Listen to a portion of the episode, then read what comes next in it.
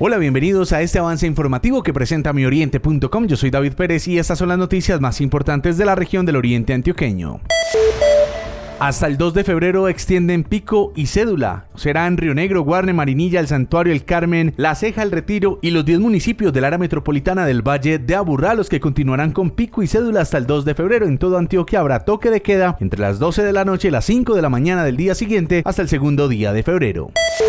Concertar la demarcación de la zona de estacionamiento regulado la conclusión de la reunión con Comunidad del Porvenir y concejales de Río Negro. Daniel es presidente del Consejo. Seguimos fortaleciendo los canales de comunicación y acercamiento con la comunidad y con la administración municipal. Tuvimos en el recinto del Consejo en una reunión eh, muy amena con los comerciantes, habitantes y personas que viven en el Porvenir, donde manifiestan sus inquietudes respecto a, la implementación de las zonas de estacionamiento regulado en esta localidad. Ese es nuestro ejercicio, un puente entre la comunidad y la administración municipal donde llevaremos al gerente de Somos y a nuestro alcalde las inquietudes recogidas el día de hoy por los concejales ante la comunidad. María Eugenia Tangarife, presidenta de la Junta Administradora Local de la Comuna 4, Barrio El Porvenir. Se llegó al acuerdo de que Daniel como presidente iba a hablar con el alcalde para llegar a una, a una concertación de que pararan la pintada de los ser mientras se llega a una, a una concertación justa tanto para comerciantes, comunidad y el municipio.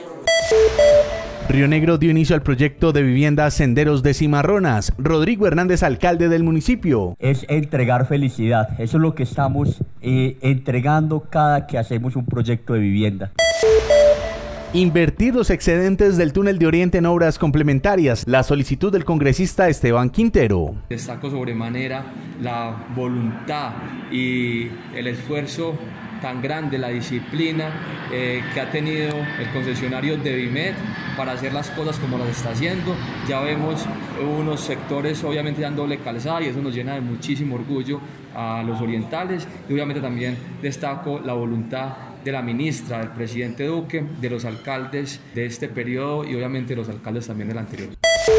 El Distrito 6 de la Policía en el Oriente Antioqueño tiene nuevo comandante. Se trata del mayor Oscar Rodríguez. Poder nosotros entrar a identificar esos delincuentes que son recurrentes, reincidentes y verdaderamente a través de procesos de judicialización, de investigación y todas las actividades de prevención lograr reducir estos delitos.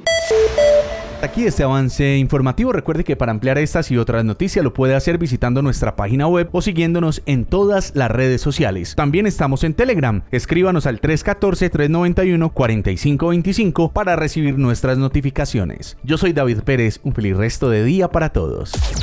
Mioriente.com y la radio.